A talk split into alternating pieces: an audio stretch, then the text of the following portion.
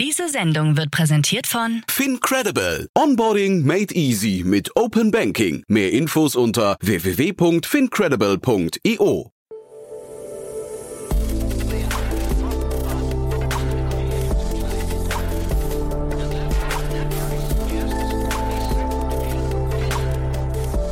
Startup Insider Daily.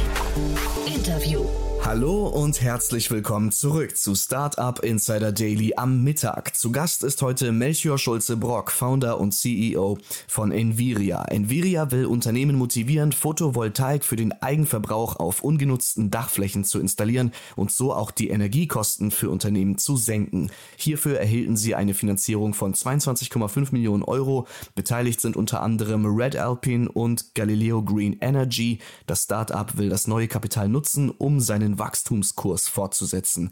Ich wünsche euch viel Spaß mit dem Gespräch. Gleich nach den Verbraucherhinweisen geht's los. Bis später.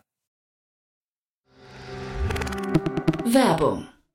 Hi, hier ist Nina aus dem Content-Team von Startup Insider. Vielleicht hast du es ja schon gehört, wir haben endlich neben unserem Hauptkanal Startup Insider nun auch separate Kanäle für unsere verschiedenen Formate eingerichtet. Wenn du zum Beispiel nur unser tägliches Nachrichtenupdate Startup News hören möchtest, kannst du ab jetzt ausschließlich den Startup News Kanal abonnieren. Gleiches gilt für Investments und Exits, Startup Spotlight und alle anderen Formate, die zukünftig kommen werden. Die volle Ladung Startup Insider, also alle Formate, gibt es natürlich weiterhin hier auf dem Hauptkanal. Also, um die einzelnen Kanäle zu abonnieren, besuche jetzt startupinsider.de/slash insider. Wir sehen uns auf deinem Lieblingskanal. Startup Insider Daily. Interview. Super, ja, ich bin verbunden mit Melchior Schulze-Brock, dem Co-Gründer und CEO von Enviria. Hallo, Melchior. Hallo, grüß dich. Ja, ich hoffe, ich habe deinen Namen richtig ausgesprochen. Sehr ungewöhnlicher Name, aber ja, trotzdem herzlich willkommen. Ihr habt ja gerade richtig Rückenwind. Ne? Äh, ein krasses Thema bei euch. Äh, man muss fast sagen, ich hoffe, die Zeit spielt jetzt gerade nicht zu sehr euch in die Karten, weil es natürlich ein trauriger Hintergrund ist. Aber erzähl doch mal, was ihr macht.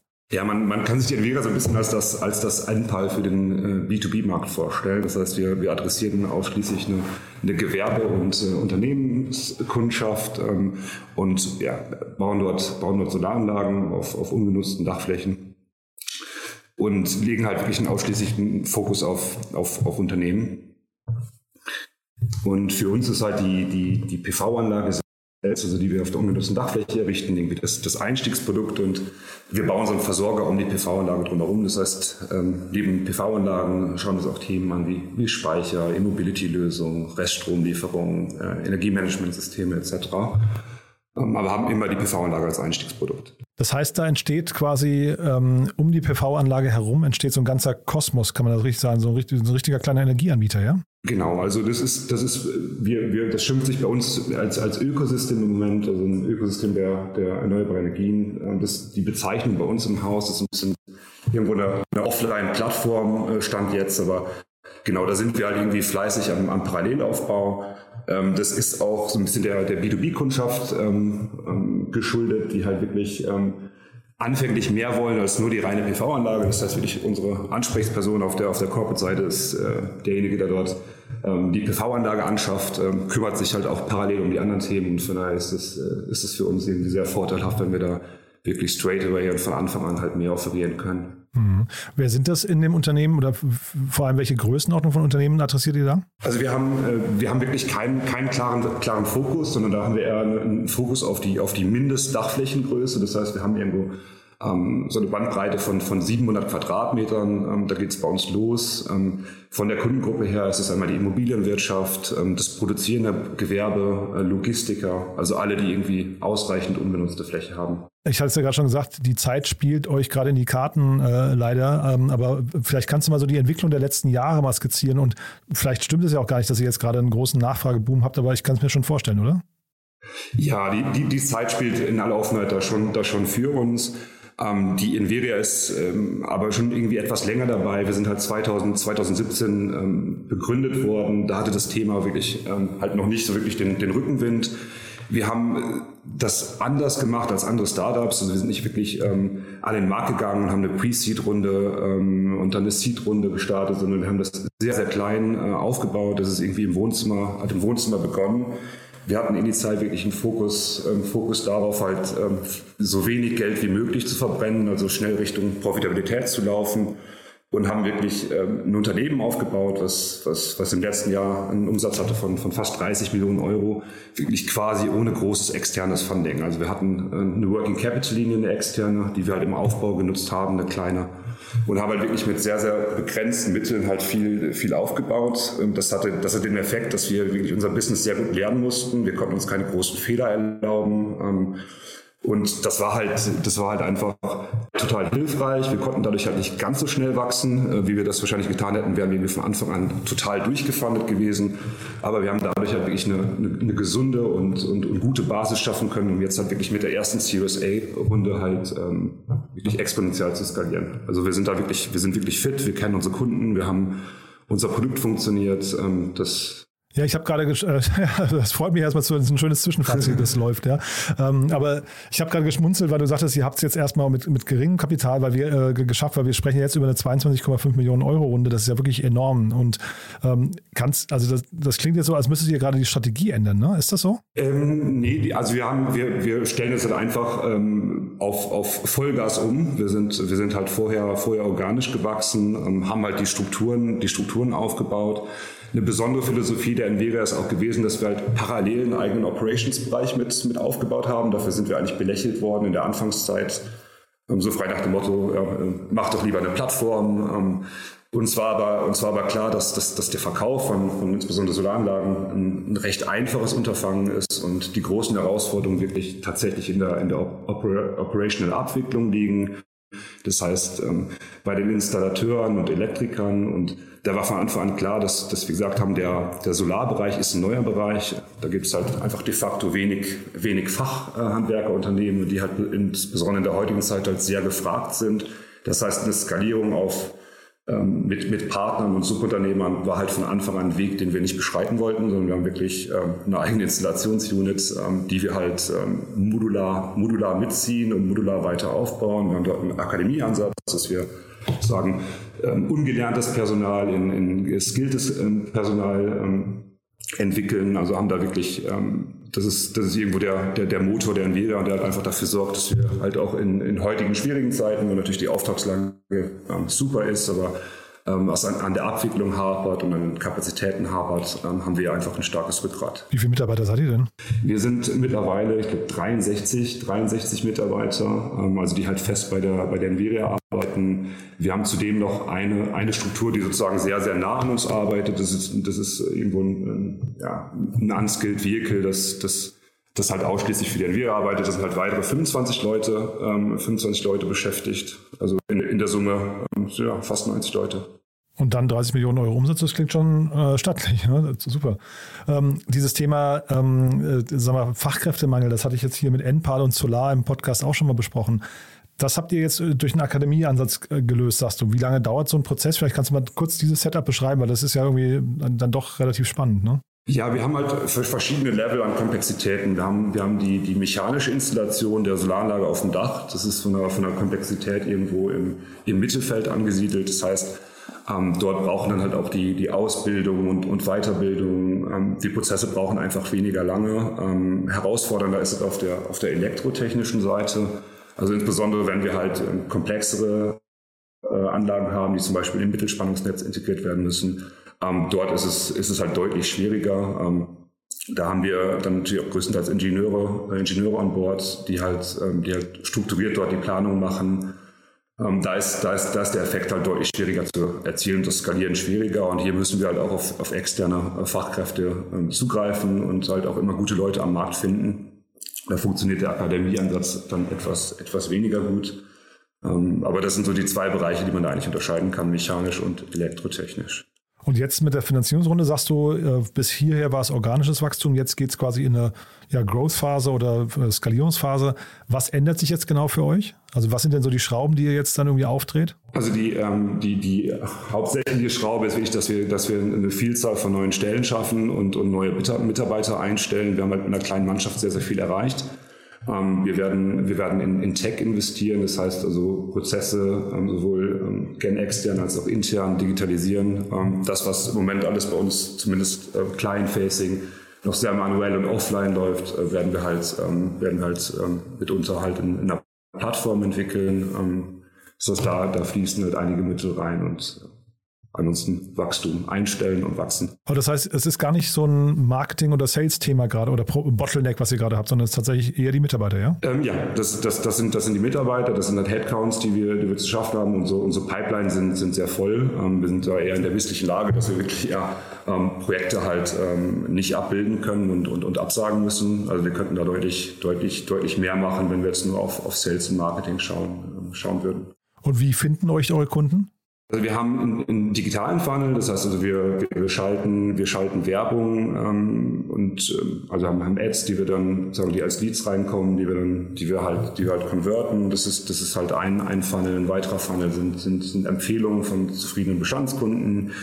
Wir haben aber zudem halt auch weitere ähm, Businesspartner in unserem Ökosystem, wie zum Beispiel Stadtwerke, ähm, die uns, die uns weiterempfehlen oder Planungsunternehmen. Ähm, das sind, das sind so eigentlich so die, die drei, drei Hauptfunnels. Da habe ich ja gerade schon gesagt, 22,5 Millionen Euro, ähm, Series A.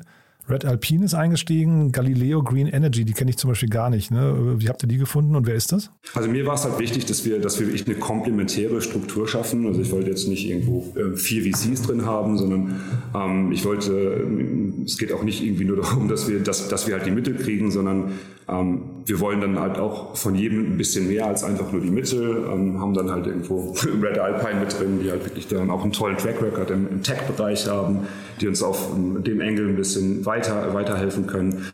Galileo Green Energy, das, Galileo ist eine, ist, ein, ist eine Investmentplattform, das ist halt ähm, primär halt Sovereigns dahinter, die sich halt ähm, in Europa ähm, halt in vielen Märkten halt ähm, sehr, sehr stark auf der Infrastrukturseite engagieren, also gerade im, im großflächigen PV-Bereich, ähm, im Windbereich sind wir mittlerweile auch unterwegs. Also ähm, das ist ein Unternehmen, das, das sehr, sehr branchenaffin ist, zwar eher im, im größeren Stil ähm, und halt ähm, auch viele, viele Mitarbeiter hat, die halt wirklich jahrelang in der PV, in der PV-Branche waren. Da haben wir halt einfach nochmal wirklich einen, einen Industrie-Sparring-Partner. Und ähm, dann war Alter Equity ähm, drin. Das war einer der ersten wirklich nachhaltigen Investoren in, in, in Frankreich, haben uns, haben uns überzeugt, auch ein super Team passt zu uns. Ähm, und mir war es halt wichtig, eine, eine Bank drin zu haben. Wir haben deswegen die BNP Paribas noch mit drin.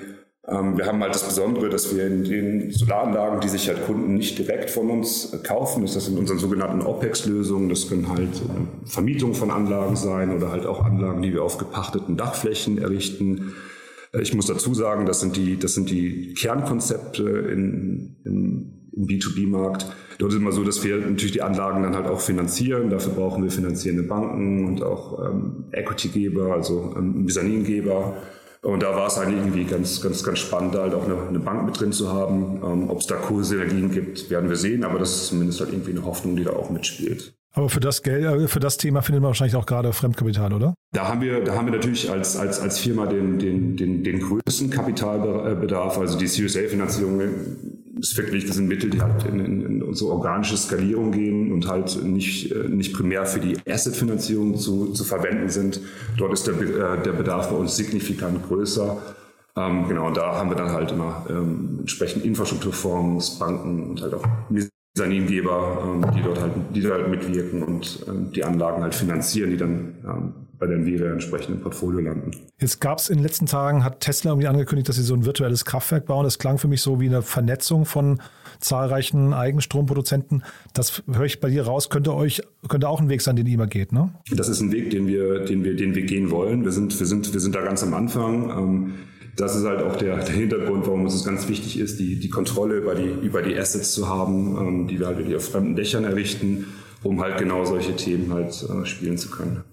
Und ist das dann hinter die große Fantasie auch für, für die äh, Investoren? Ja, das ist, das ist ein Teil der, der, der, der Fantasie, aber wir haben wir haben natürlich halt auch als, als, als, als Nvidia gezeigt, dass wir halt, dass wir halt Ergebnisse, Ergebnisse liefern können. Wir haben wirklich ähm, viel geschafft mit der, mit der kleinen Truppe und echt ganz, ganz, ganz gute Zahlen geschrieben. Ähm, die sehen, da steht ein Team, ein Team hinter, was, ähm, was ultimativ halt auch irgendwie ähm, das hält, was es, was, was es verspricht. Ähm, das heißt, irgendwie die, die Kerngeschichte, die Kerngeschichte stimmt und es ist halt einfach ähm, noch ganz, ganz viel Luft in, in, in dann halt ja in den fantasievolleren Themen wie virtuell, virtuelles Kraftwerk etc. Vielleicht können wir noch mal ganz kurz über den Markt an sich sprechen, ja, weil, weil was sagst du den Unternehmen, die, mit denen ihr sprecht, die jetzt eine Dachfläche hätten, aber sich, was sie vielleicht noch zögern, äh, ob sie eine Solaranlage aufs Dach packen sollen? Ja, also wir, da, da vielleicht noch, wenn ich da kurz ausholen darf, um einfach nochmal die Unterscheidung zum, zum, zum, zum B2C-Sektor, also zum Residential-Sektor herzustellen. Im Residential-Sektor ähm, reicht es, wenn ich, wenn ich, wenn ich ein simples Produkt habe, ne, wie das zum Beispiel eine Enpal macht, die sagt, okay, ähm, ich, ich vermiete eine Solaranlage ähm, und skaliere das und ähm, das funktioniert in unserem B2B-Segment nicht. Das heißt, die Kunden, mit denen wir sprechen, ähm, müssen sich für Entscheidungen rechtfertigen. Das heißt, wir, wir, wir offerieren eigentlich immer eine, eine, eine sogenannte CAPEX-Option. Das heißt, dass sich ein Kunde wirklich eine, eine Anlage selbst anschaffen kann oder halt auch eine, eine, eine OPEX-Lösung. In der OPEX-Lösung schauen wir dann halt ganz genau, okay, wer ist der, wer ist der Liegenschaftseigentümer und, und wie hoch ist der Stromverbrauch vor Ort und wer hat diesen Stromverbrauch? Quasi auf Basis dieser Informationen halt irgendwo ein passgenaues Konzept offerieren zu können. Das ist ultimativ immer, immer die gleiche Solaranlage, die aber im anderen äh, kaufmännischen Wrapper ähm, abgebildet wird.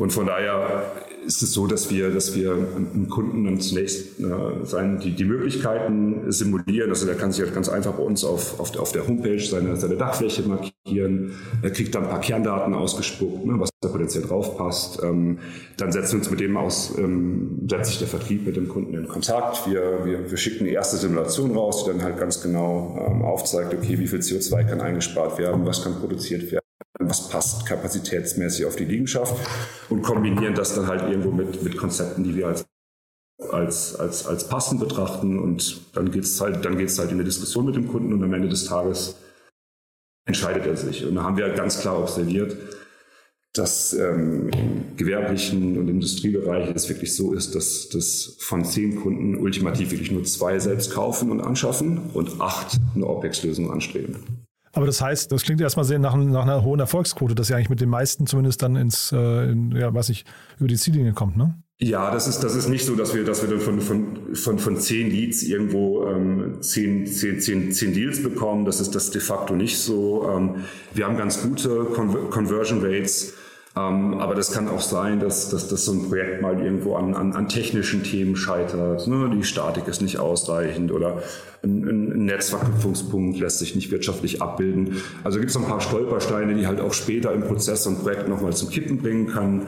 Ähm, aber generell ist es schon so, dass, ähm, dass, dass Kunden, die dann Outreach machen zu uns, ähm, am Ende des Tages sich, sich dann auch oftmals für für eine Lösung und dann meistens auch für eine OPEX-Lösung bei uns entscheiden. Aber so richtig rationale Gründe, jetzt außer den von die gerade genannten Einschränkungen, wenn es jetzt aus technischen Gründen oder dieses Dach ist nicht äh, trag, ist tragfähig genug, aber so richtig rationale Gründe gibt es eigentlich nicht, ne? Ähm, wirklich rationale Gründe gibt es nicht. Also wir haben in, in, es, es ist, halt, ist halt wirklich so, dass, dass der Strom, den ich mir mit einer, als, als Gewerbebetrieb zum Beispiel mit einer PV-Anlage vor Ort produziere, völlig unabhängig in welchem Konzept die Anlage betrieben wird, ähm, ist, ist, ist, ein, ist ein Strompreis, den ich, den ich halt einfach am Markt nicht bekomme. Das heißt, egal was, was ich mache oder wie ich es wie ich, wie verpackt habe, ähm, ich, ich spare Stromkosten ein. Wir hatten halt ähm, in, den, in den Jahren vorher dann meistens irgendwo die äh, nachhaltige Treibfaktoren und, und, und grüne Argumente, ähm, die dann aber nicht wirklich mit einer starken Wirtschaftlichkeit gepaart waren sich fundamental geändert. Das heißt, es gibt eigentlich rational kein, kein wirkliches Argument gegen so eine PV-Anlage.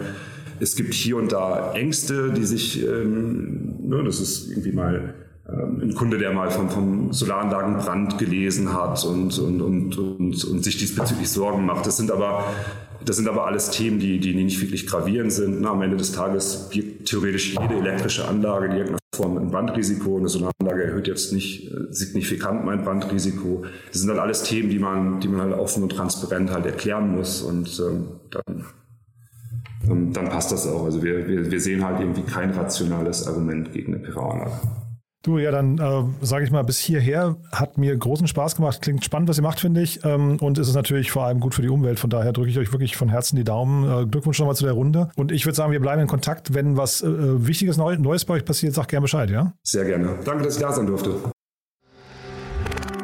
Werbung Hi, hier ist Moritz, Marketing und Growth Manager bei Startup Insider. Wenn du über die verschiedensten Themen immer auf dem neuesten Stand sein möchtest, dann empfehle ich dir auf jeden Fall unsere Newsletter auszuprobieren. Von unserem täglichen Morning Briefing Startup Insider Daily zu unseren themenspezifischen Newslettern wie Krypto und Web3, Investments und Exits oder KI Kompakt bist du mit unseren Newslettern immer top informiert. Falls du interessiert bist, kannst du dich jetzt ganz einfach kostenlos anmelden und zwar unter startupinsider.de/slash insider.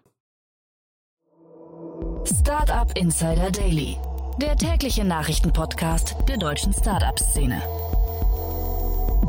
Vielen Dank an Jan Thomas und Melchior Schulze-Brock, Founder und CEO von Enviria. Die beiden sprachen anlässlich einer 22,5 Millionen Euro schweren Finanzierungsrunde. Das war's auch schon mit Startup Insider Daily für heute Mittag und wie immer kommen wir noch einmal für euch zurück heute Nachmittag mit einer neuen Ausgabe unserer Rubrik Junge Startups, wo Vertreterinnen und Vertreter von jungen Startups ihre Unternehmen vorstellen. Schaltet da gerne mal ein. Ansonsten wünsche ich euch weiterhin gutes Gelingen und sage erstmal macht's gut. Ciao. Diese Sendung wurde präsentiert von Fincredible. Onboarding made easy mit Open Banking. Mehr Infos unter www.fincredible.io.